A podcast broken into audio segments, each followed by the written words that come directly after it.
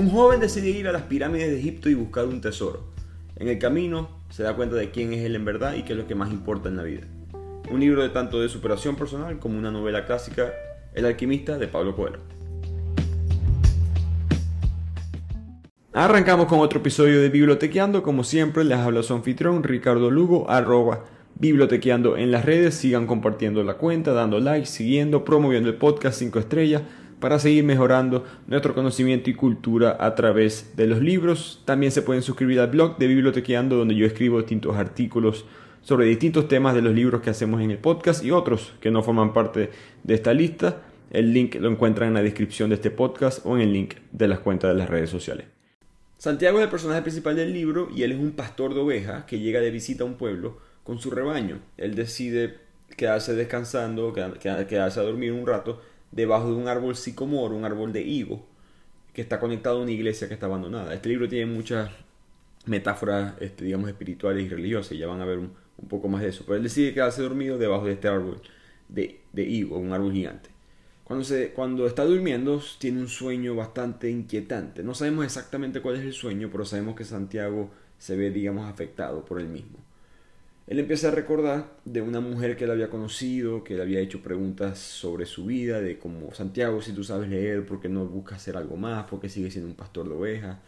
Y empezamos a ver como Santiago tiene un poco de debates personales, porque esa pregunta que esta mujer le hizo, no solamente lo, hasta cierto punto lo enamoraron a él, pero él, él empieza a experimentar el quedarse con ella. El, ¿Por qué no me quedo yo en este lugar? Soy pastor, vivo con ella y soy feliz y ya hasta cierto punto una manera sencilla, quizás de ver la vida, y él está debatiendo entre eso y quizás algo más, pero todavía no sabe qué es ese algo más. De ahí la historia pasa como un año después, donde él va de visita a ese mismo pueblo y nuevamente llega a esa iglesia abandonada con el árbol de higo y tiene el sueño, el mismo sueño inquietante que tuvo el año anterior. Cuando él se despierta empieza a recordar cosas que le había dicho su padre, de que él quería viajar en lugar de ser sacerdote y su papá le había dicho que, los viajeros siempre ven otras tierras pero no cambian como resultado, simplemente se ponen nostálgicos del pasado. Nuevamente empezamos a ver como que el debate que tiene Santiago de, decido yo buscar algo más o me, me establezco. ¿no? Y ahí de repente Santiago que está pensando en el sueño, que como eh, vuelvo y repito, ahorita no sabemos cuál es el sueño, decide ir a, ver una anciana muy cerca del pueblo en que se encuentra el pueblo de Tarifa, que sabe interpretar los sueños y él decide ir a visitarla. Yo no sé si esto Coelho lo hizo a propósito, si sí, es un genio, porque no sé si ustedes saben, pero la historia que todo el mundo conoce de Adán y Eva, ¿verdad? Adán y Eva le dicen que no puede comerse el árbol de la manzana y Eva se lo come y el pecado original y todo esto. Una creencia cabe destacar tanto de la religión judía, musulmana y cristiana. esa historia es incorrecta, eso nunca eh, olvidémonos del debate de que si lo que está en un libro es verdad o no. El punto es que lo que dice en el libro no es... El, libro, la Biblia no dice manzana. Lo que pasó fue que hubo un cura, un, papa, disculpe, Damaso I, que pidió traducir la Biblia que estaba en hebreo a latín, porque ese era el idioma de, la época, estamos en el siglo V, sino el siglo VI. Cuando traducen esa Biblia, este, ah, no tenían, si hay errores de traducción hoy en día con la tecnología, imagínense en esa época, ellos confundieron la palabra malus, que significa manzana, con el adjetivo malus, que se escribe igual, pero le falta como un, no es un acento, como, es una especie de símbolo que había en la época. Malus sin el acento significa mal, malus con el acento significa manzana o manzano. Él se equivocó en la traducción y puso que que a Eva y a Adán y Eva le habían prohibido comer del árbol de la manzana, pero en verdad decía, lo que en verdad dice es que no deberían de comer del fruto del árbol del bien y del mal. Según los estudios que se han hecho hoy en día, basados en las regiones del mundo en la cual eh, están las tierras sagradas y todo esto donde se escribieron, es altamente probable que el árbol, la fruta prohibida era el higo. Eh, es el, el, fruto más común en esta región. Por lo tanto, yo no sé si Coelho sabía esta historia ya y pone a Santiago a dormir debajo de una mata de higo, porque como le dije, el libro es bastante espiritual y no sé si quiso hacer una conexión eh, con esa historia. Eh, dato curioso, este, pero el libro continúa, él llega a conocer al intérprete de los sueños. La intérprete es una mujer gitana que curiosamente Santiago le tenía miedo a los gitanos de joven, de niño, porque tenía, le preocupaba que pudiera ser secuestrado o capturado por ellos. Y esto creo que es como una representación de Santiago como su parte de mente cerrada, pues ese debate que tenemos todos, ¿no? debo de hacer esto y abrir un poco la mente o debo quedarme con lo que ya yo sé y conozco. Y de joven él creía eh, en eso y ahora está aquí haciendo, abriendo la mente, buscando una mujer gitana que le está leyendo sus sueños y esto para él es algo impactante. Al fin podemos conocer y aprender cuál es el sueño. El sueño era Santiago en un campo con sus ovejas cuando un niño comienza a jugar con las ovejas. El niño en el sueño le agarra las manos a Santiago y los transporta a las pirámides de Egipto y le dice que vas a encontrar un, tesoro cerca de estas pirámides. Cuando el niño comienza a decir la ubicación exacta del tesoro, siempre Santiago se despierta. Al escuchar esto, el, a, lo, que el intérprete ve este sueño, él dice que, que ella no le va a cobrar por su servicio, que simplemente quiere un 10% del tesoro cuando él lo encuentre. Santiago se echa a reír, como que esta tipa si es, si es loca, ya cree que, que en verdad hay un sueño en las pirámides y que no me va a cobrar por su tiempo, simplemente le voy a dar un 10%, como que le pareció ridículo. Este, pero la, la intérprete le continuó insistiendo de que debería de viajar hacia las pirámides y buscar el tesoro. Santiago se despide y se, empieza, se sienta en la ciudad a leer, em, cuando de repente se le aparece un anciano árabe, o por lo menos parece árabe en este punto en el libro, y el anciano reconoce el libro que Santiago está leyendo y le dice que ese libro es igual que todos los demás libros, porque simplemente dice que muestra, es otro libro que manda el mismo mensaje de, de las personas creyéndose la mentira más grande del mundo, que nadie puede terminar eligiendo su propio destino o su leyenda personal, que al final todo está controlado por el ambiente, por, el, por lo que sea, por el gobierno, por todo, el enemigo que quieres elegir. Uno no tiene control sobre su destino y este anciano árabe le está diciendo que eso no es verdad, que tú puedes manejar lo que llaman en el libro leyenda personal. Santiago le explica que, él controló su destino, que él decidió convertirse en pastor, que él nunca fue sacerdote como eh, su papá le había dicho que fuera. El anciano ahí sigue hablando con él y dice, yo me llamo Melquisedec, y él, él dice que es el rey de Salem. Santiago nunca ha oído hablar de esa área del mundo y piensa en verdad que este viejo está loco, pero el anciano le dice que si Santiago le da a él una décima parte, otra, otra vez el mismo 10% de sus ovejas, le dirá cómo puede encontrar ese tesoro escondido. Santiago piensa que este anciano trabaja con la intérprete de sueño, con la gitana, porque él no le había dicho nada del sueño. Pero Melquisedec ahora le dice a Santiago los nombres de su mamá, de su papá, y los escribe de hecho en la arena, y Santiago empieza a creer en esto porque él nunca le dio esa información a la gitana. Entonces, como podemos ver en la novela, en verdad tiene, un, tiene elementos de realismo mágico, ¿no? Una especie de mística en los personajes, poderes y acceso a otro tipo de conocimiento del mundo. Y eso es algo que te mantiene bastante entretenido a través del libro. El punto es que Melquisedec le empieza a explicar ahora a Santiago el concepto de la leyenda personal. La leyenda personal representa lo que cada persona desea lograr más en su vida. Según Melquisedec, todo el mundo conoce su leyenda personal cuando es joven pero a medida que el tiempo pasa, una fuerza misteriosa te hace sentir que no la puedes alcanzar y la pones a un lado y te, te, te, olvidas de eso. Santiago se queda pensativo en cuanto a esto. De hecho, se, ve, se encuentra con una taquilla que empieza a vender boletos para irse en barco a África. Pero él dice, ¿saben qué? No, no, yo no voy a ir para África, no voy, no voy para las pirámides, entonces voy a seguir siendo pastor. De repente llega un levanter. Levanter lo que en el libro se le llama un viento muy intenso el cual se empieza a causar un poquito de estragos a través del pueblo. Y Santiago empieza a envidiar la libertad del viento. Se da cuenta de cómo el viento no depende de nada y puede, ir a donde quiera. Esto lo inspira y definitivamente decide irse a África. Santiago llega entonces a Tanger, un, pueblo en, Marruecos, y se sienta en un bar y está un poquito preocupado de que no conoce a nadie, sin mencionar que no puede hablar el idioma. Eh, de repente se le, aparece un, se le aparece un hombre muy parecido a él y se da cuenta que también es español y empiezan a hablar entre ellos. Santiago le explica que necesita llegar a las pirámides de Egipto y le ofrece pagarle para que lo pueda llevar como guía. Pues. Esta otra persona, este joven, le dice que sí, que yo te puedo llevar que, y le explica que la ruta hacia el desierto del Sahara es bastante peligrosa y que vas a tener que demostrarme que tienes suficiente dinero para poder hacer este viaje. Santiago se lo muestra en eso el dueño del bar le habla enojado a Santiago y al, otro joven porque piensa que ese joven es un ladrón y, los bota del, lugar. En la calle Santiago le da un dinero a este joven para poder comprar camellos. De repente el joven se desaparece y Santiago espera hasta el día siguiente a ver si ese joven regresa con los camellos y se, empieza a llorar porque se da cuenta que lo acaban de robar. Él empieza a hacer un inventario de sus posesiones restantes y tiene su libro, tiene una chaqueta y unas piedras que Melquisedec le había dado en, en España. Él, considera, ¿será que puedo vender estas piedras y pagar un viaje de regreso a mi casa y devolverme a España, ya que esto fue un fracaso, ¿no? Pero él se da cuenta que para eso no vino, ¿no? Que él, tiene, él se hizo una promesa y, puede ahorita tomar sus propias decisiones y decide continuar con su misión. Santiago en ese proceso conoce a un comerciante de cristales, un hombre que vende diferentes tipos de cristales de diferentes maneras y le ofrece limpiar los vidrios de la tienda a cambio de comida. Santiago le dice que va a limpiar todo tipo de cristal, de la noche a la mañana, con tal y tenga suficiente dinero para poder llegar a Egipto y el comerciante le responde que Egipto es un viaje tan largo y costoso que no vas a poder, lo que trabajas aquí un año y no vas a poder tener lo suficiente para poder viajar hasta allá. Santiago nuevamente se decepciona, pero acepta tomar el trabajo. Y este es como que el mensaje del libro. Ya van dos obstáculos fuertes que se le han presentado a Santiago. Uno lo robaron y perdió todo su dinero. Y segundo, ahora que puede conseguir un trabajo, pero el trabajo no paga bien.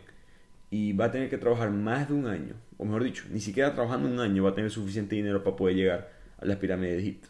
Pero aún así, Santiago, Santiago decide aceptar este, estos desafíos porque si estás buscando, si es en verdad tu leyenda personal, que es el mensaje, las cosas se van a dar a tu manera. ¿no? Lo que no la vas a poder ver en el momento, pero se van a dar a tu manera. Y ese es el aspecto de quizás de la parte de autosuperación o de autoayuda que tiene este libro.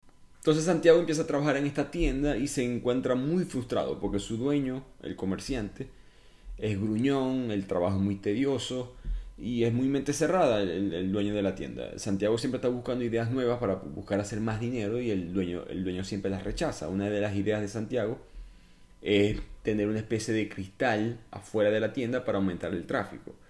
Pero el dueño dice que no, que él vive una vida de acuerdo al Corán, que el Corán hace pocas demandas, que él no tiene por qué estar vendiendo más, que él es feliz con lo que tiene. Pero cuando empieza a hablar del Corán, por supuesto el Corán es la Biblia de la religión musulmana, se da cuenta que una de las demandas del libro es la eh, peregrinación hacia la Meca, ¿no? viajar a la Meca. De hecho, para este dueño siempre ha sido por mucho tiempo un sueño. Y Santiago le pregunta por qué nunca hiciste ese viaje y el, comerciante le dice que si lo hago, ya no tengo nada por, lo, por qué vivir. Ya, ya ese sería mi sueño y lo cumplo y prefiero tener ese sueño vivo a que se me acabe. En reconocimiento a lo que él acaba de decir, el dueño le dice a Santiago, ¿sabes qué? Sí, construye esta vitrina que quieres poner afuera de la tienda para ver si más gente llega. Y efectivo, la vitrina aumenta el, tráfico de los clientes y Santiago empieza a sacar cuenta y se da cuenta de que en seis meses ya va a tener suficiente dinero para poder volver y comprar ovejas para poder revenderlas y poder eh, ir hacia las pirámides de Egipto. Después él empieza a escuchar a un hombre quejarse de la falta de lugares en, ese, en esa región para beber eh, decentemente y no beber alcohol sino beber té. Entonces Santiago dice que este comerciante de cristales debería de poner vasos de cristal donde la gente pueda tomar té a, cambio de, por supuesto, de que ellos paguen. El comerciante, nuevamente siendo mente cerrada, duda en entrar en ese nuevo negocio, dice que eso no es lo que yo hago, yo lo que hago es vender cristales, ahora quiero, ahora que voy a ser como un barista y tener como una especie de café. Eh, pero Santiago lo, convence y empiezan a vender té y aumenta mucho más las ventas al punto que tienen que contratar más empleados para poder aguantar el negocio. Pasan los meses y ya casi al año de la llegada a, África, Santiago se ha convertido en un hombre rico eh, gracias al éxito de la cristalería.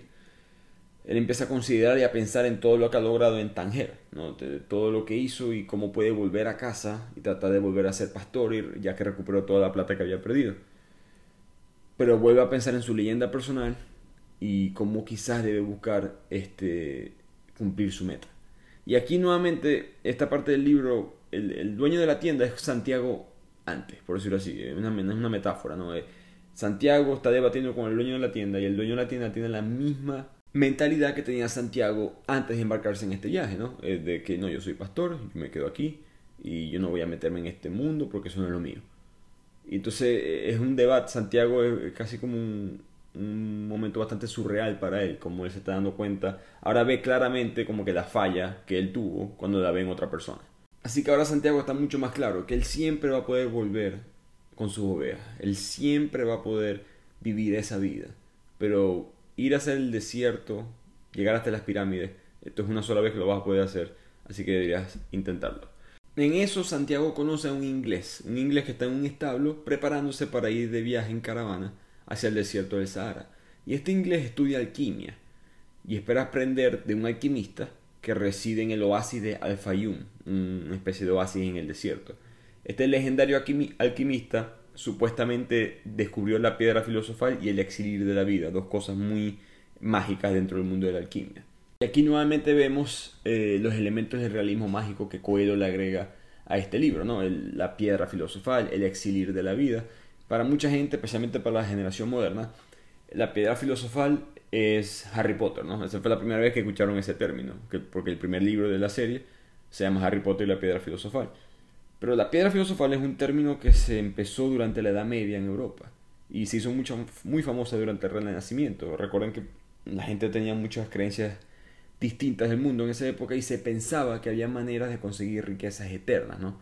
De ahí viene la creencia del dorado y todas estas cosas. Pero una de esas em, de creencias dentro del mundo de la alquimia era que la piedra filosofal era una sustancia mágica que te podía ayudar a convertir cualquier metal básico en oro. Y así podías conseguir em, una riqueza eterna. Al mismo tiempo, el exilir de la vida también se creía que existía y se pensaba que a través de ella uno podía conseguir la inmortalidad o el, rejuvenecimiento, cualquiera de las dos. Entonces, estos dos elementos mágicos de la época, Coelho se lo agrega al libro, que me pareció muy interesante porque eh, le dan una especie de mística a la historia, que creo que es por eso que se considera también una obra literaria este libro.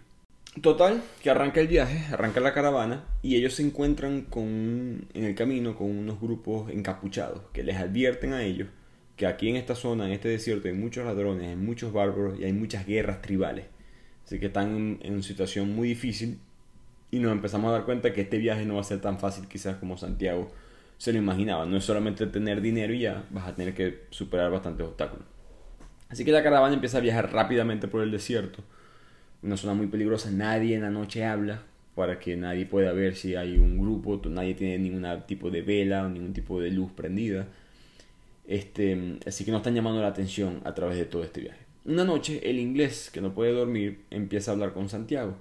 Y Santiago le empieza a contar detalles sobre la historia de su vida y cómo es que llegó a este viaje. El inglés empieza a comparar el éxito que ha tenido Santiago con la tienda de cristales como pastor, con el principio principal de la alquimia que se llama el alma del mundo, que este término se refiere a la fuerza positiva del mundo que trabaja para el mejoramiento de todas las cosas, tanto las vivas como las inanimadas. Entonces Santiago se, siente curioso y decide aprender más sobre este alma del mundo y empieza a leer más libros de alquimia, los libros que tenía el inglés. Y se entera que el texto o el libro más importante de la alquimia está inscrito en una esmeralda que se llama la tabla esmeralda. Y tiene muy pocas líneas, o sea que no, no tiene, tiene todo el conocimiento del mundo, por decirlo así, pero lo dice en muy pocas palabras. Y también se lee la obra maestra, que consiste en purificar los metales hasta el punto de que solo quede de ellos el alma del mundo. Entonces la obra maestra tiene dos partes, que es como les mencioné, el exilir de la vida y la piedra filosofal. Entonces aquí empezamos a ver un viaje de, Santiago nuevamente manteniendo, manteniendo la mente abierta. Él no sabe nada de la alquimia, lo que empieza este viaje, pero decide, como ha aprendido ah, con la tienda de cristales, con el haber a Marruecos, que tiene que mantener la mente este, preparada para oportunidades. Entonces aprende de la alquimia y aquí empezamos a ver un Santiago quizás hasta más educado en este mundo.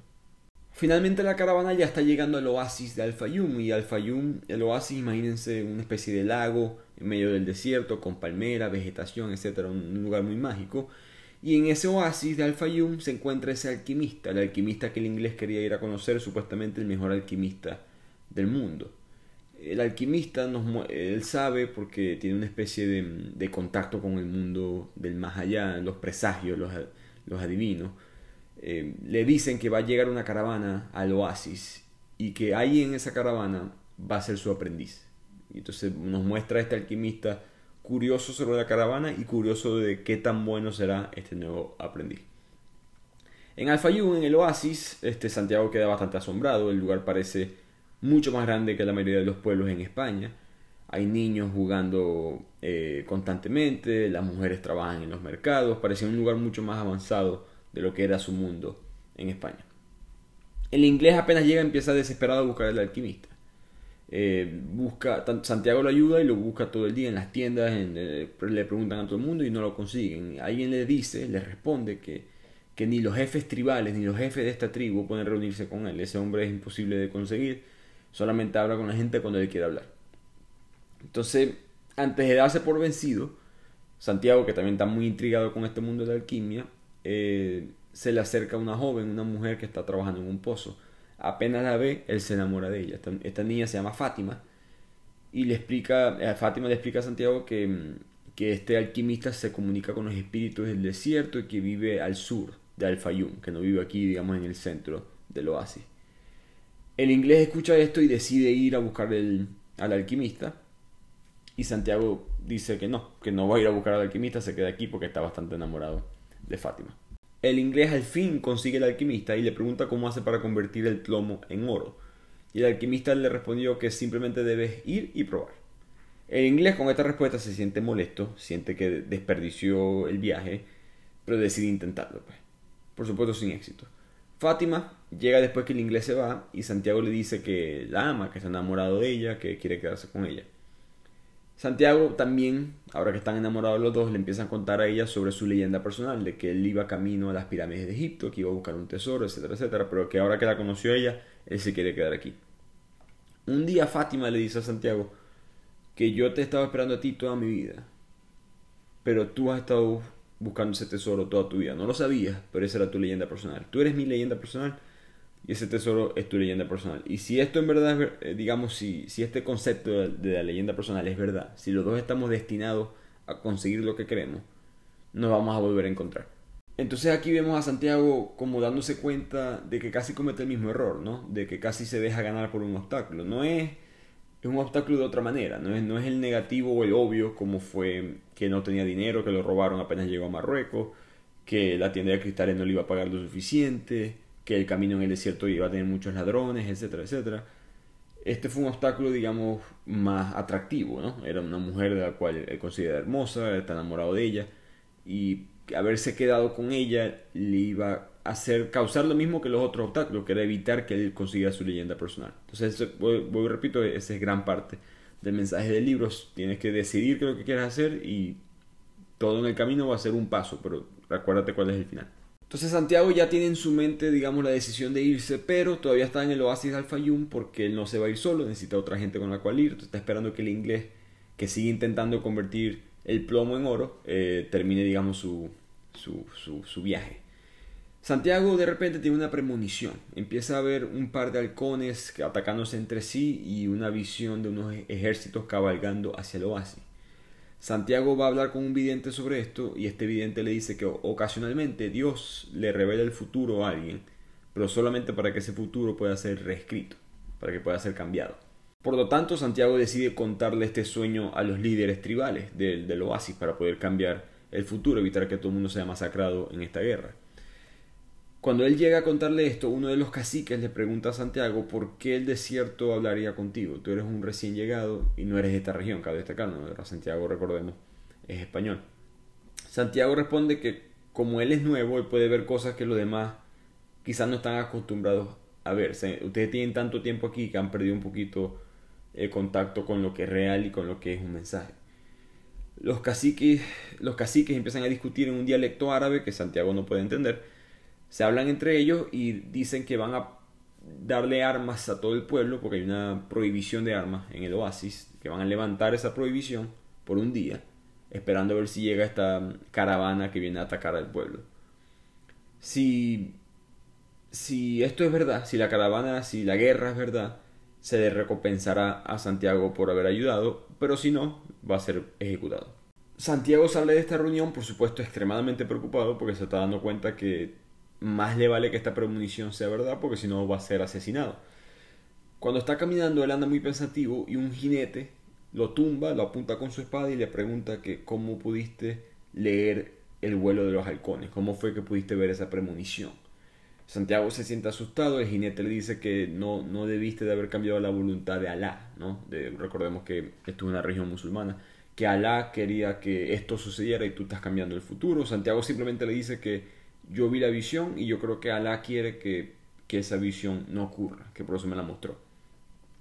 El jinete saca su espada como que se, digamos, recula un poco y le pregunta a Santiago por qué está en el desierto. Santiago le responde que está buscando su leyenda personal. El jinete le dice que vamos a ver si qué, tan, qué tanto valor tienes, vamos, a comprobar tu coraje. Cuando se acabe esta batalla que supuestamente viene, no quiero que renuncies a tu objetivo. Y aquí aprendemos que este jinete misterioso es el alquimista. A la mañana siguiente, 2.000 hombres armados están custodiando el oasis de Al-Fayum, cuando de repente llegan 500 soldados fingiendo ser una expedición pacífica. ¿no? Llegan al centro de Al-Fayum, al centro del oasis, como en medio de una carpa, y sacan sus armas y buscan atacar a todo el mundo, pero se dan cuenta que no hay nadie, que todo está vacío, ya que la tribu estaba lista para esto gracias a Santiago, este, sobrevive, nadie muere del lado de, de Afayun, del lado del oasis, y los ancianos, los jefes tribales, le regalan a él 50 piezas de oro y hasta le dan un cargo de consejero tribal para el pueblo. Esa noche, Santiago empieza a pensar que si ya él consiguió su tesoro, quizás este es el final del viaje, ¿no? Ya tengo aquí ahora eh, todo este dinero que me acaban de regalar, todo este oro, eh, tengo una posición muy valorada en la sociedad, estoy enamorado de Fátima, me puedo quedar con ella, quizás este era el tesoro que yo venía a buscar. Pero el alquimista le dice a Santiago que él no ha conseguido nada a menos que vaya a las pirámides, que esto simplemente fue otro paso, otro nuevo obstáculo, otra cosa que parece cómoda quedarse, pero en verdad debes seguir buscando tu leyenda personal. Así que tanto Santiago como el alquimista se montan en caballo y empiezan arrancan su viaje y el alquimista le pone un halcón en el hombro a Santiago y Santiago se siente muy confundido por esto, pero el alquimista le explica que la vida siempre atrae a la vida. Santiago no pregunta más y continúa el viaje. Durante el viaje, Santiago le pregunta qué pasa o qué hubiese pasado si yo me hubiese quedado en Alfayum. Y el alquimista le dice, hubiese tenido suficiente dinero para comprar ovejas, camellos, hubiese sido un hombre de, de buen estatus social, te hubieses casado con Fátima, tú y Fátima hubiesen sido felices por un año. Pero durante el segundo año, tú ibas a pensar nuevamente en el tesoro. No ibas a ser capaz de ignorar ese tesoro. Al tercer año ibas a estar ya casi obsesionado otra vez con tu leyenda personal, así como lo estás ahorita. Y Fátima se va a sentirte mal, se va a sentir muy mal por interrumpir tu búsqueda.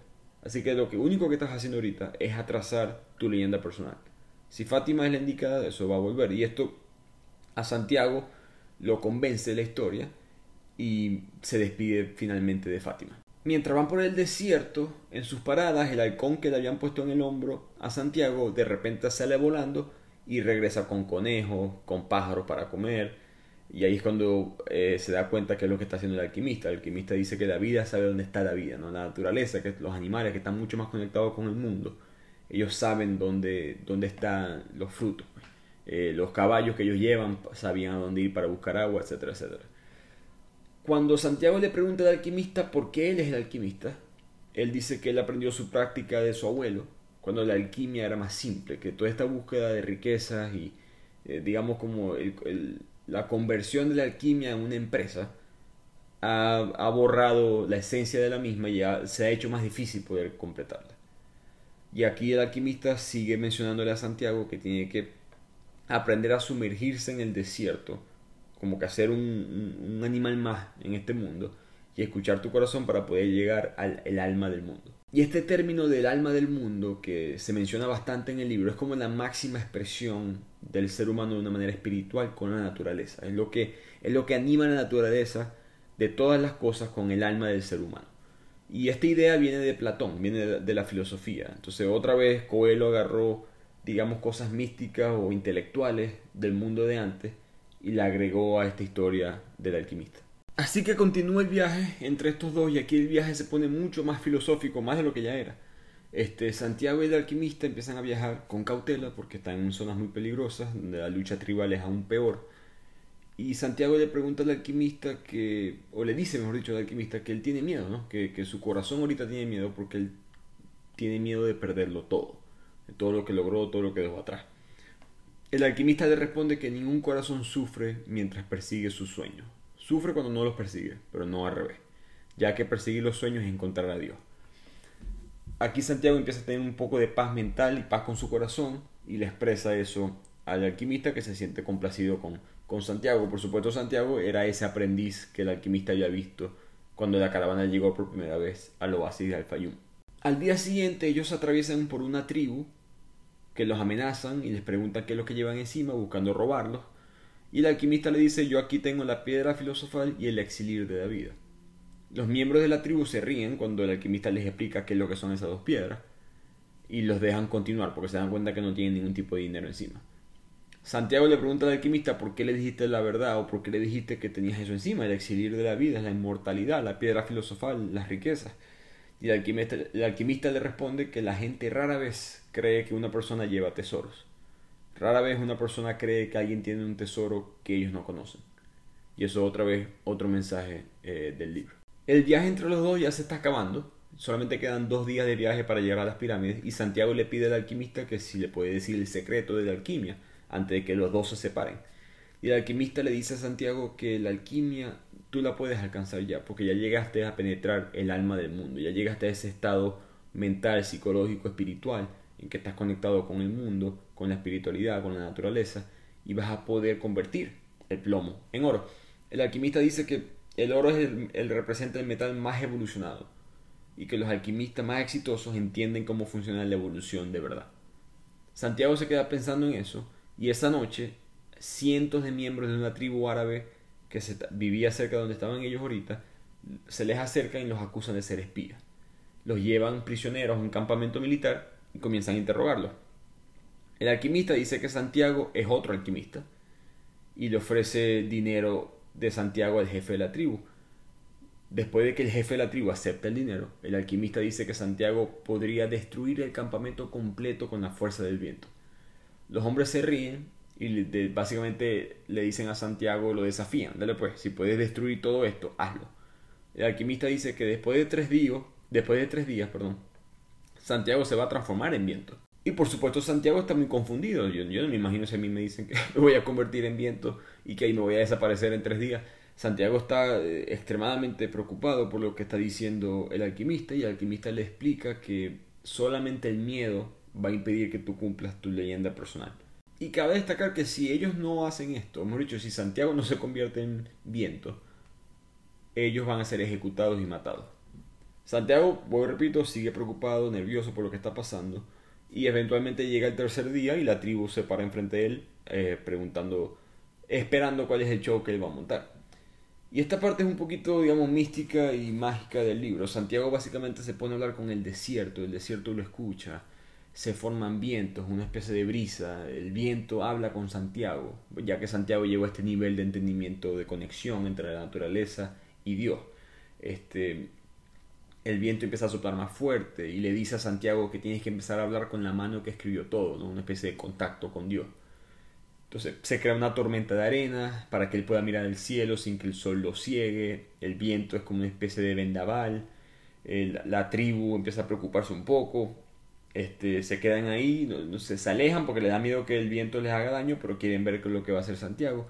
Santiago empieza a hablarle al sol, que ahora puede hablar con el sol sin, sin caer en ceguera. El sol le dice que, que, él sabe del amor, que Santiago, Santiago dice que no, que él no sabe del amor, que él es un hombre soltero, está buscando algo que ni siquiera sabe qué es en las pirámides. Todas estas cosas de, de la leyenda personal, pero que esto es básicamente la alquimia, ¿no? que, que esto que está pasando ahorita esta conexión con algo más es la alquimia, un proceso para convencer al, plomo de que se convierta en oro, así como tú ahorita te estás convirtiendo en algo más. Eh, tu, entendimiento del mundo es el alma del mundo. Eh, el sol le dice, o le sugiere a Santiago, mejor dicho, que hable con la mano que escribió todo nuevamente. Y el viento está muy feliz de ver esta conexión, eh, de ver cómo Santiago está hablando con, con este nuevo nivel, este nuevo existencial que la mayoría de los seres humanos no pueden llegar. Y aquí Santiago se da cuenta que el, que el alma de Dios es su propia alma y que él puede hacer milagros. Es una parte hasta cierto punto confusa del libro, eh, como una especie de trance que él entra con la naturaleza, con el viento, el sol, pero este sí causa ese viento que generaciones después todavía recuerdan ese viento en, ese, en esa pequeña tribu del desierto. Cuando se acaba todo, la tribu mira para ver dónde estaba parado Santiago y ya él se había ido. Ya, ya él estaba del otro lado del, campamento y los hombres se sienten obviamente aterrorizados Y el alquimista, complacido porque ya entiende que Santiago llegó al mismo nivel que estaba él, y ahora le toca a Santiago terminar el viaje hacia las pirámides. Cuando continúan el viaje, Santiago eh, y el alquimista llevan unos escoltas con ellos y llegan a un monasterio. El alquimista decide agarrar la piedra filosofal, agarra un poquito de plomo y lo convierte en oro. Santiago quiere probar a hacer lo mismo, pero el alquimista le dice, recuerda que esta no es tu leyenda personal. Esto no es lo tuyo, lo tuyo son las pirámides. Entonces aquí está otro mensaje del libro, ¿no? Que como que, porque esa persona pudo lograr esa meta tan inalcanzable para mí que yo también quisiera poder hacer, bueno, capaz ese era su meta, esa era su leyenda personal. La tuya es otra. Entonces tú tienes que buscar cuál es la tuya y enfocarte en esa. Así que Santiago va en busca de su leyenda personal, pero antes de separarse, el alquimista le regala un poco del oro que él había creado a Santiago. Entonces Santiago nuevamente es, rico, ahora tiene oro encima, vuelve a ser un hombre rico, pero él no va a parar, él sigue buscando su leyenda personal. Cuando él llega hacia las pirámides, le empieza como a excavar un, agujero en el, lugar que él piensa que está el tesoro, acorde a su sueño. De repente se le acercan dos hombres que eran refugiados de las guerras tribales del desierto. Le quitan el oro y le dicen que qué es lo que está buscando aquí y Santiago les explica que está buscando su leyenda personal, su tesoro. Los hombres le dicen, dale pues, sigue buscándolo, que nos vamos a quedar con tu tesoro cuando lo consigas. Santiago sigue excavando y no consigue nada. Los hombres frustrados lo golpean hasta casi matarlo a Santiago. Y empiezan a hablar con él y se dan cuenta que Santiago lo que es que eh, Santiago está loco, básicamente dicen ellos. Este tipo creo, creía que había un, un tesoro aquí porque lo soñó. Esto no es un hombre que en verdad tenía algún tipo de documento, algún tipo de mapa, que es lo que los ladrones pensaban. Esto era alguien que simplemente soñó algo y pensó que se iba a ser rico excavando un hueco debajo de las pirámides. De hecho, uno de los ladrones le dice a Santiago, estás tan loco que hiciste algo que me pasó a mí. Yo una vez soñé con un tesoro que estaba enterrado en España, debajo de una iglesia y un árbol sicomoro. Y aquí Santiago se da cuenta de la conexión de todo ese árbol sicomoro donde él tuvo el sueño, en esa iglesia en España, en el pueblo de Tarifa, en Andalucía, es donde estaba el verdadero sueño. El atacante le dice que él es muy eh, a Santiago que él es muy estúpido, que no deberías estar aquí, y Santiago, Santiago empieza a sonreír porque ya sabe dónde está el tesoro.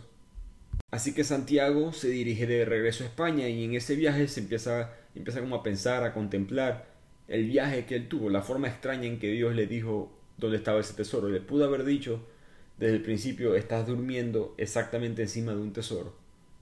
Pero no, te voy a hacer pasar por todo este viaje para que aprendas el tesoro de la vida, para que te encuentres a ti mismo, para que sepas que es lo que en verdad importa. Y aquí Santiago encuentra un cofre con monedas de oro, joyas, todo el tesoro.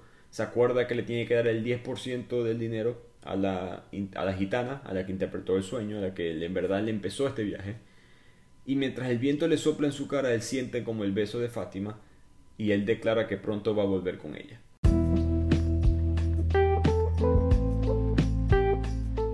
Y así termina este libro, este gran libro, y como pueden ver, el, mensaje es el destino, como siempre, a cada persona le toca buscar cuál es su leyenda personal, cuál es su meta en la vida, cuál es su, su misión, y simplemente seguir las señales, ¿no? Que cada vez que ven un obstáculo, simplemente es eso, un obstáculo, es un paso más en un proceso de aprendizaje y que vas a llegar a tu meta cuando tengas que llegar. Tú no decides cuando llega, se llega cuando se llega. Espero que le haya gustado mucho este resumen, un libro que a mí me encantó muchísimo. De hecho, fue uno de los primeros libros que yo leí en mi vida cuando era muy joven.